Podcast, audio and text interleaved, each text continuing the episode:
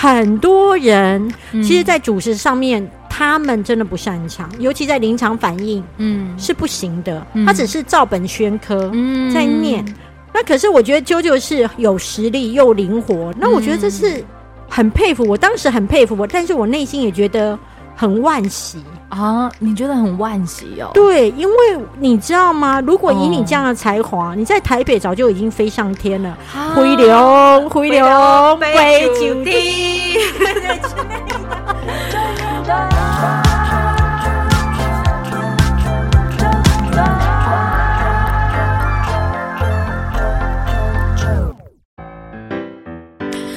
天。收听周团，我是周周。现在的阿周在大米家，大米是谁？大米呢？他就是最近有出了一本书，可以强悍，也可以示弱。欢迎黄大米，谢谢周周。嗯、呃，我们先来聊一聊，就是你一开始啊，就是在我们我们其实是我有一次在电台的时候介绍了你一本书。呃，就是我的第一本书。若你委屈自己，任谁都能刻薄你。然后那一本书，它成为了就是我跟大米能够有继续这样子呃纠葛的桥。就是一本书牵起姻缘线，是这样吗？不是吧？好不好？哎呦，好，就这样子有了各种的纠缠纠葛。然后我觉得印象很深刻的是，那个时候其实我一点都不认识大明，我只因着这一本书里面的各种故事，其实当时的自己也就是有被激励到，有被鼓励到，所以我就是呃在电台当中介绍这一本书。然后有意思的行为来了，就是我前那就是讲完这本书没多久之后呢，我就收到大米的呃。一张 A 四纸满满的手写，然后就是说，呃，发现到这一本书好像在讲完之后，就突然好像出现在你很关注的排行榜上了，是不是？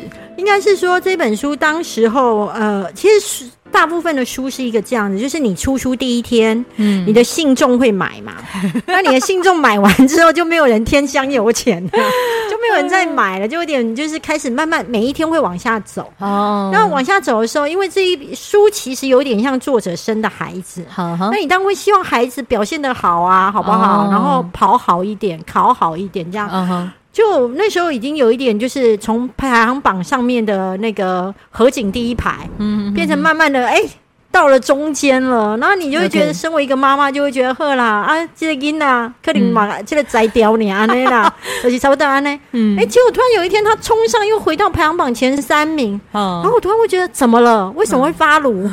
难道是谁帮我买榜吗？然后我就觉得。不知道，然后可是当天就很多人是你的听众，就跟我说：“啾啾啾啾推荐了你的书，哎，天哪，啾啾啾啾！”然后我才知道说：“哦，原来啾啾的影响力这么大。”之前的时候，你的同学，我，我同学李婉珊告诉我，还有就是我那个在台中的朋友，台中，对我台中的朋友也有听到你的广播哦。那那那那个时候我们中部有连线，对，对，所以他们。嗯就是一副好像就是我得到了什么冠军加冕一样，然后我内心就有很多问号，想说舅舅是谁？然后之后我就觉得我我是一个非常感容易感谢别人的人。哦，然后我觉得就是要回报，就是这个陌生的人帮助我，所以我就立刻写了信，就是你刚刚所谓的满满的纸，然后外加寄了大概五本书给你，对对对对对，都是毕人在下我自己买的，哎呀，好感人呢，因为。我自己常要说一件事情，嗯、你自己要成就了一些事情哦。你如果还要再去要别人同意，哦、比如说还要去问出版社说，我能不能寄给他五本什么证，那你们能不能帮我的时候，他就会有一些变数哦。那我觉得，呃，己愿他利都都会比较麻烦，所以我就会觉得，那我就自己买给你。那买给你之后呢，你就。你有点受宠若惊，我很受宠若惊啊，然后接下来就一直死缠烂打到现在啊。对对对，我们就一直做了一个很友好的互动，然后一直呈现一个网友，一直到后来有一天去高雄，我参加一个活动的时候，哦，那个时候遇到你，对，嗯，而且其实你比我早知道你当天会看到我，嗯嗯，对，因为你是主持人，所以你已经拿到 rundown，你知道说当天的来宾有我，而且我死不跟你说，哎，对你没有跟我讲，然后我也不知道你会来，结果我当天去。到现场的时候，发现是你主持的，我说我就觉得天哪，这是一个惊喜包。更大的惊喜是什么？你知道吗？哦，我发现你的主持功力太了不起了。哦，温刀的门关起来啊！有 nature 的音响，了不起到那个猫还把门给关起来了，这样有有我感受到了那个他对我的了不起，这样不是？我觉得，你有给他点哦，不，我我我当时是有一点惊讶于你的那个主持的技巧哦，嗯，你会兼顾每一个来宾，然后你有做功课，所以你会把场面搞得就是。呃，有趣，但是又有内容。哦。因为我自己以前在台北，我看过很多人主持，好好好，很多人的主持是他只有知名度，但他主持的不好。哇，我我好哦，你这等于是给了我一个个桂冠，桂冠，对，对，对，对，就是很多人，很多主播，很多名人，嗯、其实，在主持上面，他们真的不擅长，尤其在临场反应，嗯，是不行的。嗯、他只是照本宣科，嗯，在念。那可是我觉得啾啾是有实力又灵活，然后又会根据临场反应赶快去做出这个这个节奏时间上面的一个调控。那我觉得这是很佩服，我当时很佩服我，但是我内心也觉得很惋惜啊！你觉得很惋惜哦？对，因为你知道吗？如果以你这样的才华，你在台北早就已经飞上天了，飞龙飞龙飞九天，对对之类的。我是不要啦，不会就听啊。对，然后我自己也是高雄人，我就会觉得很可惜，会觉得说，哦、如果你的舞台，嗯，换在台北。你差点不丢掉啊！我真的是，嗯，可是我有跟你沟通过，那个时候你有跟我聊过，我就说你要不要到台北发展，但是你就是一副我很爱歌咏啦，就是那个时候还想在还想在自己比较有安全感的地方，啊我总觉得来这边就会为自己没有安全感，然后就突然觉得不知道该怎么办。可是我觉得也因为这样，所以可能我之前的那些累积就很像是现在整个就嘣。就我自己的感受是这样，所以对我来说，反而现在我的自己的状态是比较自在的。这是我自己的。我，我，我觉得你会觉得那一块土地可以给你养分，跟你喜欢那样的生活圈呐、啊。那我当然也会很喜欢高雄，可是我是一个呃非常有企图心，嗯，就是我自己会觉得某种程度上，我会觉得台北可能比较能够帮助我圆梦。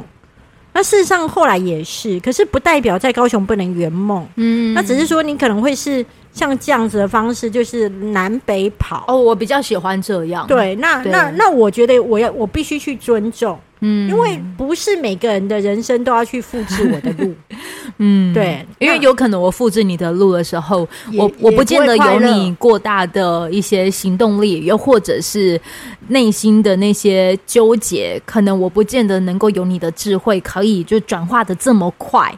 这可能是我我跟你之间的不太一样的地方，而且再加上那个时候的你，其实是也很愿意给任何就是你觉得很有机会的这些后辈们，让他们看见，或者是身边帮助过你的人给看见。就像是你现在最新的这一本书，其实很现在要打书了吗？现在要打书了吗？我可是个专业的主持人，我要马上再拉回来了。身为一个作者，已经开始要放飞了，好不好？对，同学记得，如果假设。你在你的人生当中有一些关卡，不论情职场、情场或者是家庭，不是这样子，可以买一下，可以强悍，也可以示弱。当你知道来宾很强悍的时候，就会完全不想管主持人。我完全也就很想要来跟那个大米就讲说，我现在整个强悍硬起来，就是要告诉大家说，因为当时我就是受到了他的照顾，所以呢，我也很想让大家知道说，其实他照顾的不是只有我，还有他的那个同学，读冈山高中的那位同学，他是谁嘞？我要说一件事情，就是我自己在我自己是一个人际 social 上面非常有天分的人，非常有天分，非常啊！你怎样有天分来举例？呃，我可以很快的知道这一个人现在的喜怒哀乐，我察觉力非常厉害，我读空气的能力可能跟气象局差不多，好可怕哦！对，就是我那种敏锐。可是你知道吗？这样子敏锐度的人，人际上面高高敏锐度的人，其实他的内心的。的伤痕也是会比较强的，嗯、因为你可能一个别人的一个眼神，粗心的人没有感觉，我可能就已经刻在我心上，就很，你知道，你应该不知道说曾经有个那个模样，我有刻在心上，什么？那个心上是我们第一次见面，那个第一次见面，然后这样跟你说拜拜的时候，你可能赶时间，然后立马就不见了，对。不见他瞬间，我心想说：我做错了什么事？我做错了什么事？没有没有，我只是赶时间而已。哎、那嗯，哦，还有，其实我有今天的今天的雷公、哦，我看一下今天几号？我们录音的时间是八月要发了吗？我好像要发这一集要发八月二十五。等一下，我现在拿着麦克风移来移去，听众朋友，我跟你说，大米，你的米姐家的东西真的很松。什么意思？我的麦克风又松。对对对对，我家说有关于那种螺丝要那个就是组合的东西，我都其实是勉强把它组合起来，所以每样东西都是松松的。好了好了，继续那个你刚刚讲到高明的，是就是说我我其实人际关系 social 上面很强，嗯，但我真的有点过动跟不爱念书，嗯，所以我的学业成绩不好，嗯，然后我高中的时候留级。然后我留级的时候其实是很痛苦的，嗯，因为觉得好像就是高中留级，哎，我高中留级，在我们那个时代还有留级，所以我会觉得啊，我觉得我应该是就是嗯，不会有在学业上有太大的表现嘛，嗯，那可是我那时候留级之后，我的同学嗯。都蛮有趣也蛮好的，那。就这样子走走走到现在，后来开粉丝团上面，嗯，的时候，他粉丝团需要一些照片去衬我的文字，那我就跟我的高中同学说，哎，那你的那个照片可以借我用吗？他就说拿去用啊，反正我也是只有存在硬碟。好，那可是你知道一件事情，就是说我在使用，我当时开始粉丝团在走的时候，我是没有钱去付那个使用费，加上我只我也是一个上班族，嗯，可是后来等到。我粉丝团比较经营起来的时候，开始可能有钱的时候，可以开始付费的时候，其实我后来就有给了一笔钱，结掉了三年前的那个这个使用费。第二件事情是不多啦，不多。然后第二件事情是，我就有开始每一个月按照使用的张数去付费。可是呢，我当时第一个呃。他自己，我这个李婉珊同学，他自己很想要出一本，就是他的摄影集。摄影集，但我觉得摄影集其实出下去也细，你敢不敢？因为根本就不会卖哦。然后你自己自费，你要花很多钱，然后到最后你要把它放在你家的哪里，哦、你可能也不知道哦。所以我就会觉得不行，所以我就。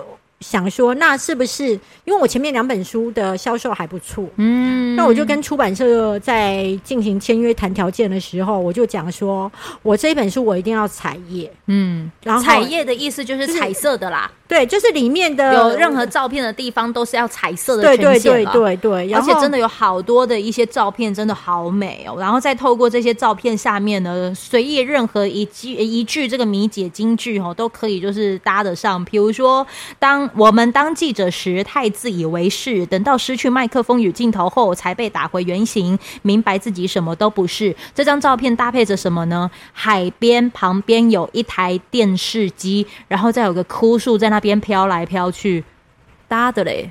我告诉你，那是美编的功力。你知道美编也撑的超厉害，他从那个几百张的图当中，嗯，去找出这些图片，嗯，就超厉害的。然后我觉得美编真的超用心。嗯、然后你看这个纸质，这个纸纸张是特别总编辑他有挑选过，嗯、去做出那一种，就是让照片不会就是。看起来脏脏失真的纸质，嗯、就是比较能够呈现照片的那个质感。嗯，那我当时候跟出版社谈的时候，就说我要彩页，然后我所有的照片都要是他的，嗯、因为我觉得这样子的方式就等于是让他圆梦了，出摄影集，嗯、然后他又不用自费。他收到的感受是，当他看到的照片，他很开心啊，他很开心，而且他会觉得，嗯，他会觉得，他也觉得某种程度上有一种善有善报，但是。对啊，就是善有善报来形容。他现在，他现在应该在上班，对不对？他现在还是一个上班族啊，所以他现在应该没办法讲电话。他不没有没不用 call in 啊，你要不要试着你的这一台来 call out 看看？我不用不用不用不用不用不用不用。但是你待会私底下教我怎么 call out 这一台就对。好好，那我自己会觉得可以帮助他圆梦，嗯，我很开心。然后这本书也因为他的照片变得比较有质感，所以我要回归到一件事情，我当年留级的时候。会觉得很羞耻嘛？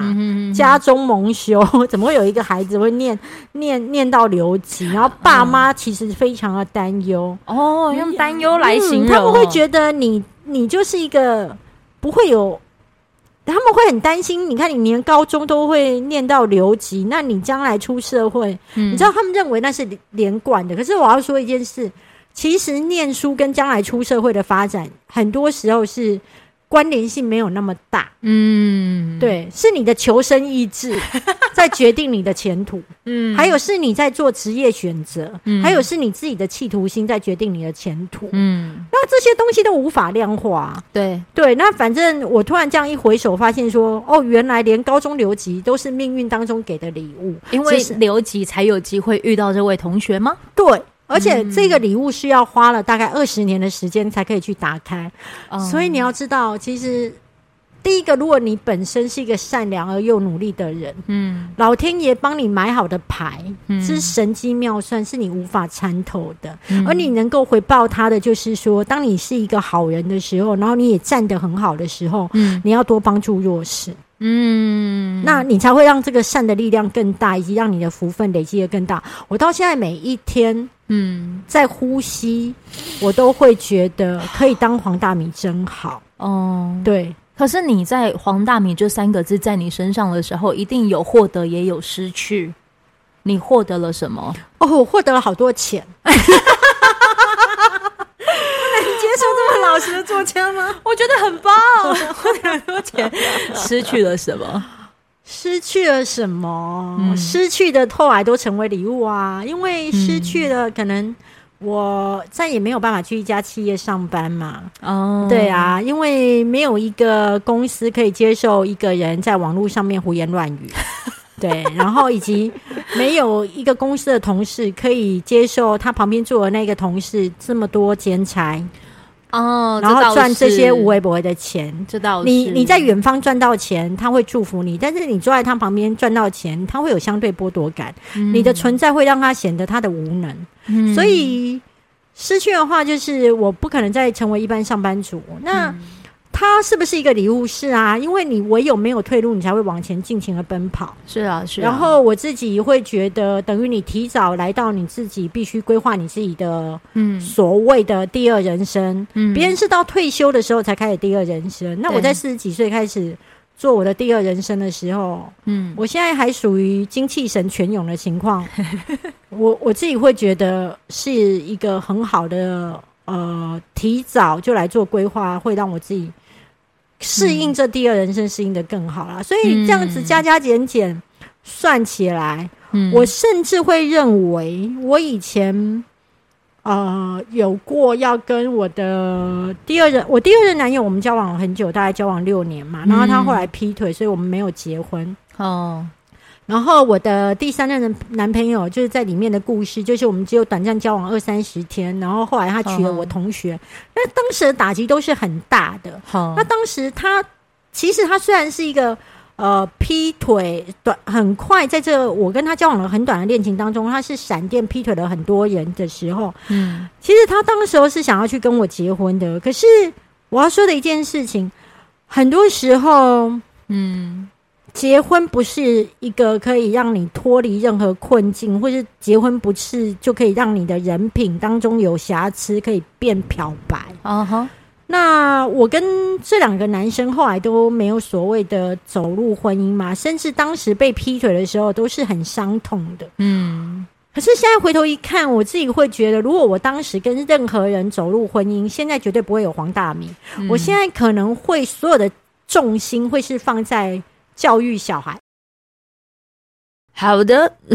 在这边录到一半，戛然而止。我特地呃特地补了这一段的 OS，在这结尾当中，其实就是要跟你们分享的是，我们在录音的当天，就是在录到一半的时候有个小插曲，所以就必须要中断了这一场的录音。然后因为当时在录音完之后，我还要再进行下一个行程，以至于就是没有一个 ending。这可能我觉得也算是为未来。的跟黄大米之间的访谈也算是留个伏笔吧，所以断的非常的中途，很突然，很拍谢。不过，就借此，如果你们真的还觉得听不够的话，你们就去大米的脸书粉丝团跟他留言说，觉得好像还听不够，就还要再敲完，看这样子能不能就是许愿成功，再继续邀请大米来到啾团的节目当中。谢谢你喜欢啾团这两集，就是对于黄大米的访问，如果你很喜欢的话，也欢迎你就是五星按赞，用 Apple Podcast 的好朋友可以留下好评。那在既然都已经有个录音跟你们预告一下，九月十四号礼拜三会上架啾团的阿周跟安普的访问，我非常期待，那就以此做预告，希望你也会期待，找更多人一起就是来加入追踪啾团吧，谢谢你。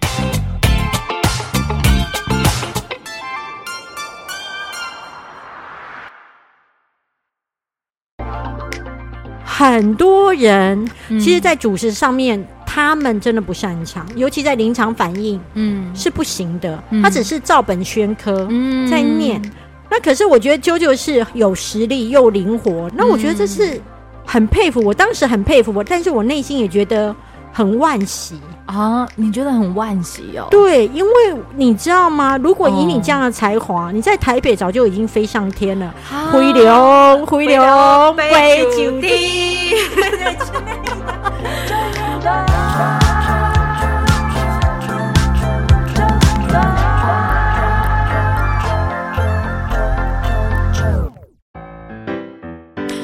欢迎收听周团，我是周周。现在的阿周在大米家，大米是谁？大米呢？他就是最近有出了一本书，可以强悍，也可以示弱。欢迎黄大米，谢谢啾啾。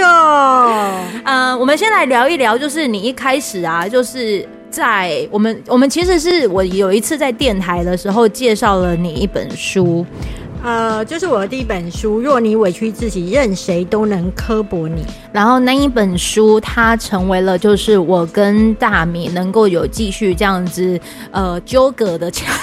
就是一本书牵起姻缘线，是这样吗？不是吧？好不好？哎呦，好，就这样子，有了各种的纠缠纠葛。然后我觉得印象很深刻的是，那个时候其实我一点都不认识大米，我只因着这一本书里面的各种故事，其实当时的自己也就是有被激励到，有被鼓励到，所以我就是呃在电台当中介绍这一本书。然后有意思的行为来了，就是我前那就是讲完这本书没多久之后呢，我就收到大米的呃。呃，一张 A 四纸满满的手写，然后就是说，呃，发现到这一本书好像在讲完之后，就突然好像出现在你很关注的排行榜上了，是不是？应该是说这本书当时候，呃，其实。大部分的书是一个这样子，就是你出书第一天，嗯，你的信众会买嘛，那你的信众买完之后就没有人添香油钱了，就没有人再买了，就有点就是开始慢慢每一天会往下走哦。然后往下走的时候，因为这一书其实有点像作者生的孩子，好，那你当然会希望孩子表现的好啊，好不好？哦、然后跑好一点，考好一点，这样。嗯就那时候已经有一点，就是从排行榜上面的那个河景第一排，嗯，变成慢慢的哎、欸、到了中间了，然后你就会觉得，身为一个妈妈就会觉得呵啦啊，这个音呐，可能嘛，这个摘掉你啊那啦，而 且差不多安呢，嗯，哎，结果突然有一天他冲上又回到排行榜前三名，然后我突然会觉得怎么了？为什么会发炉？难道是谁帮我买榜吗？然后我就觉得。不知道，然后可是当天就很多人是你的听众，就跟我说：“啾啾啾啾推荐了你的书，哎，天哪，啾啾啾啾！”然后我才知道说：“哦，原来啾啾的影响力这么大。”之前的时候，你的同学，我，我同学李婉珊告诉我，还有就是我那个在台中的朋友，台中，对我台中的朋友也有听到你的广播哦，那那那个时候我们中部有连线，对，对，所以他们。嗯就是一副好像就是我得到了什么冠军加冕一样，然后我内心就有很多问号，想说啾啾是谁？然后之后我就觉得我我是一个非常感容易感谢别人的人。哦，然后我觉得就是要回报，就是这个陌生的人帮助我，所以我就立刻写了信，就是你刚刚所谓的满满的纸，然后外加寄了大概五本书给你，对对对对对，都是必然在下我自己买的，哎呀，好感人呢，因为。我自己常常说一件事情，嗯、你自己要成就了一些事情哦，你如果还要再去要别人同意，哦，比如说还要去问出版社说，我能不能寄给他五本什么证，那你们能不能帮我的时候，他就会有一些变数哦。那我觉得，呃，己愿他利都都会比较麻烦，所以我就会觉得，那我就自己买给你。那买给你之后呢，你就。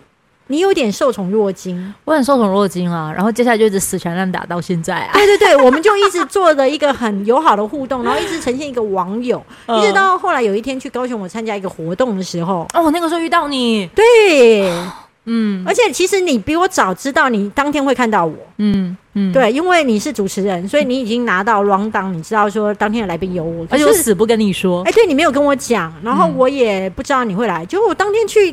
到现场的时候，发现是你主持人，我说我就觉得天哪，这是一个惊喜包。更大的惊喜是什么？你知道吗？哦，我发现你的主持功力太了不起了。哦，温刀的门关起来啊，有那一球的印象，了不起到那个猫还把门给关起来了，这样有有我感受到了那个他对我的了不起，这样不是？我觉得 没有给他点哦，不，我我当时是有一点惊讶于你的那个主持的技巧。哦，嗯，你会兼顾每一个来宾，然后你有做功课，哦、所以你会把场面搞得就是呃有趣，但是又有内容。哦，因为我自己以前在台北，我看过很多人主持，好好好，很多人的主持是他只有知名度，但他主持的不好。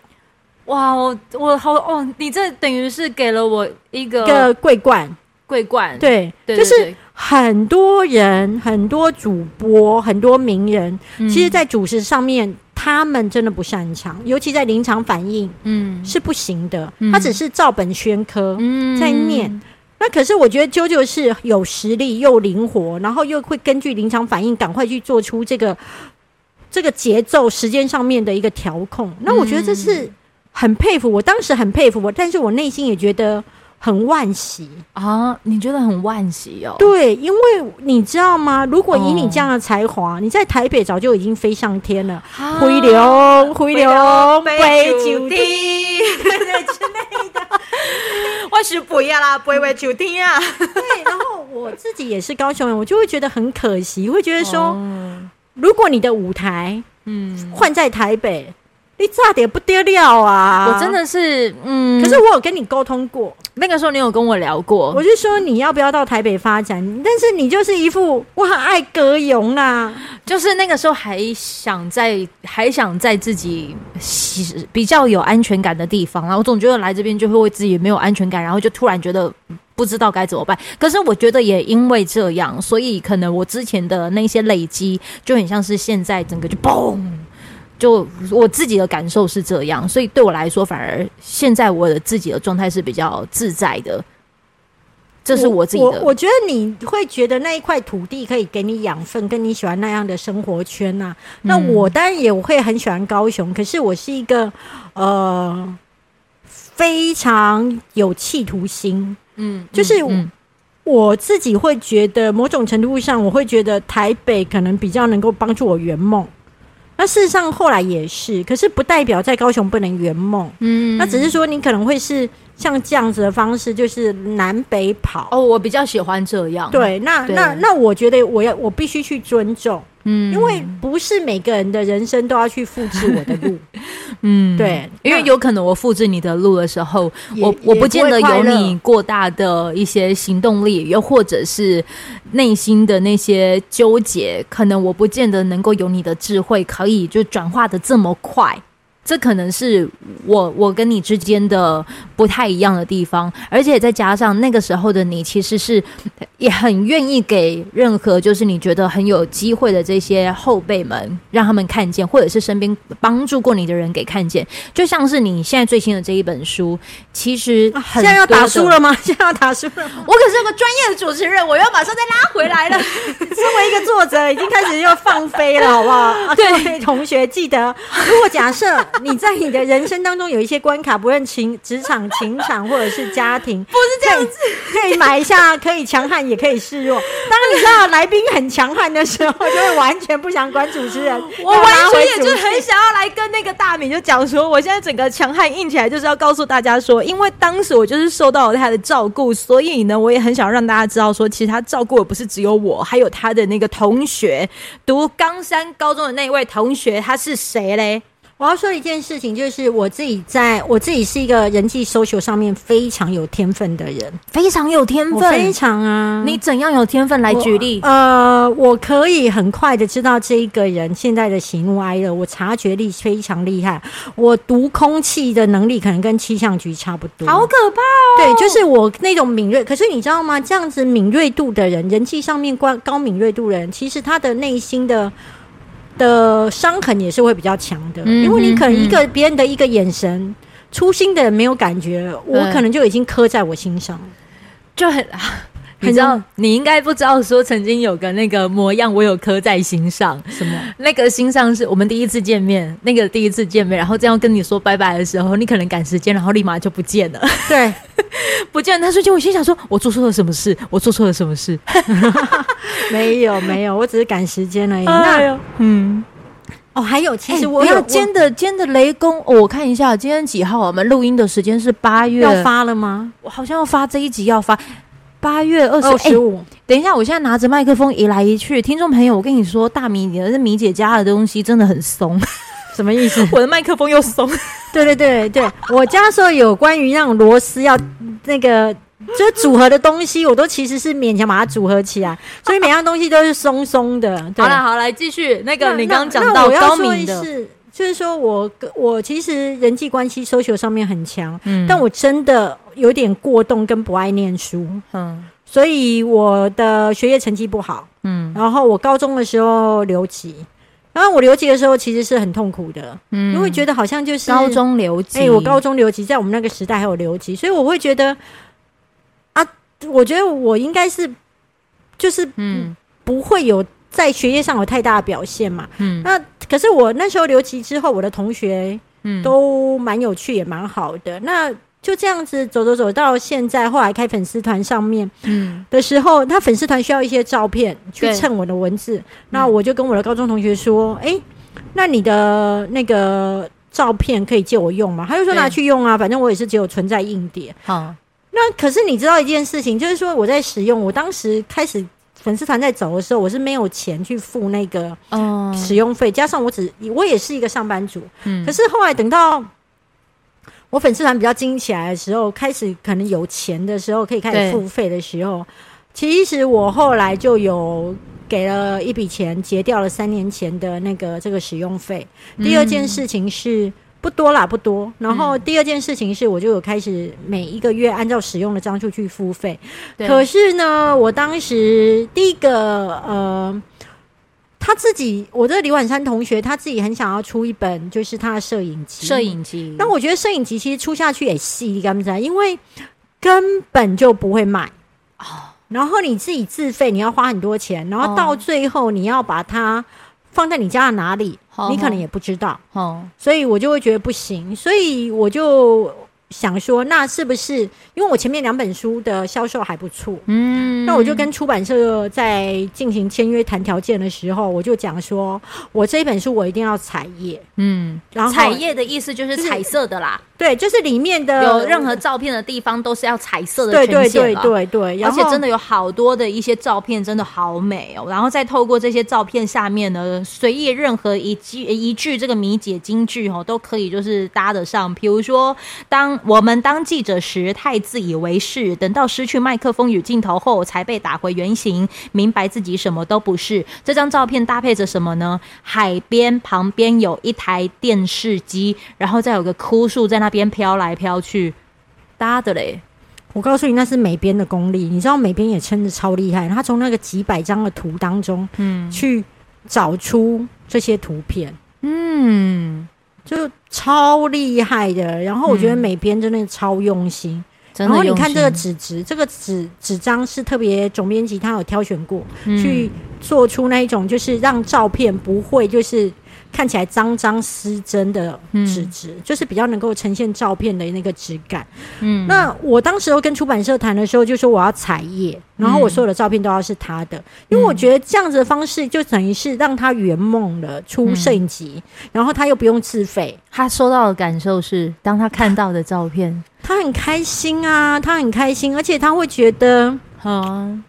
他会觉得，他也觉得某种程度上有一种善有善报，但是对啊，就是善有善报来形容。他现在，他现在应该在上班，对不对？他现在还是一个上班族啊，所以，他现在应该没办法讲电话。他不没有没不用 call in 啊，你要不要试着你的这一台来 call out 看看？我不用不用不用不用不用不用不用，但是你待会私底下教我怎么 call out 这一台就对。好好，那我自己会觉得可以帮助他圆梦，嗯，我很开心。然后这本书也因为他的照片变得比较有质感，所以我要回归到一件事情，我当年留级的时候。会觉得很羞耻嘛？家中蒙羞，怎么会有一个孩子会念念念到留级？然后爸妈其实非常的担忧哦，用担忧来形容、嗯，他们会觉得你你就是一个不会有，他们会很担心。你看你连高中都会念到留级，那你将来出社会，嗯、你知道他们认为那是连贯的。可是我要说一件事，其实念书跟将来出社会的发展，很多时候是。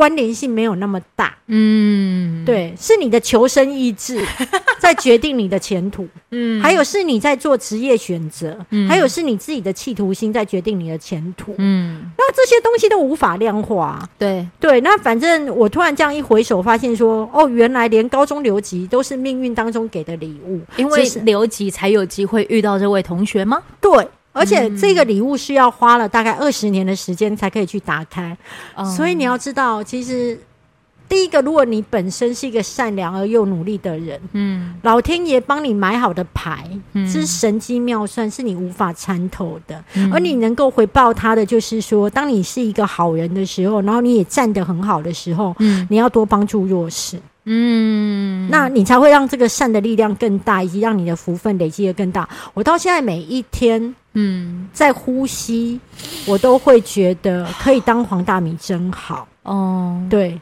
可是你在“黄大米”这三个字在你身上的时候，一定有获得，也有失去。你获得了什么？哦，我获得了好多钱。接受这么老实的作家吗？我觉得很棒。花了很多钱，失去了什么？失去了什么？嗯、失去的后来都成为礼物啊！因为失去了，可能我再也没有办法去一家企业上班嘛。哦，对啊，因为没有一个公司可以接受一个人在网络上面胡言乱语。